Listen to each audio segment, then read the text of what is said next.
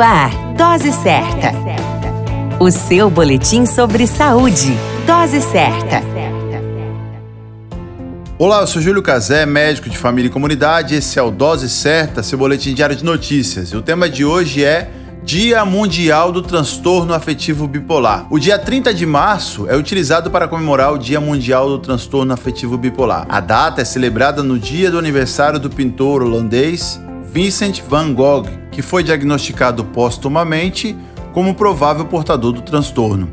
Segundo dados da Organização Mundial da Saúde, OMS, o transtorno afetivo bipolar atinge cerca de 140 milhões de pessoas no mundo e é considerada uma das principais causas de incapacidade no que diz respeito à saúde mental.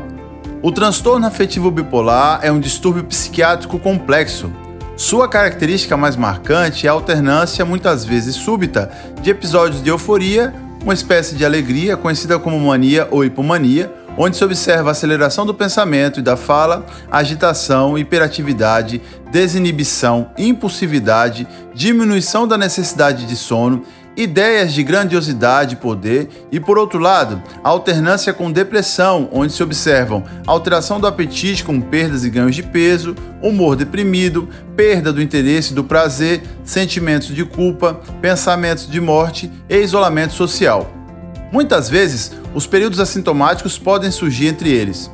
A causa exata do transtorno afetivo bipolar é desconhecida, porém pode estar associada a alterações de certas áreas do cérebro, com influência dos neurotransmissores noradrenalina e serotonina, responsáveis pelo controle do humor.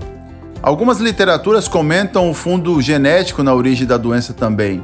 O diagnóstico se faz através da avaliação clínica do indivíduo e é muitas vezes demorado devido à complexidade dos casos.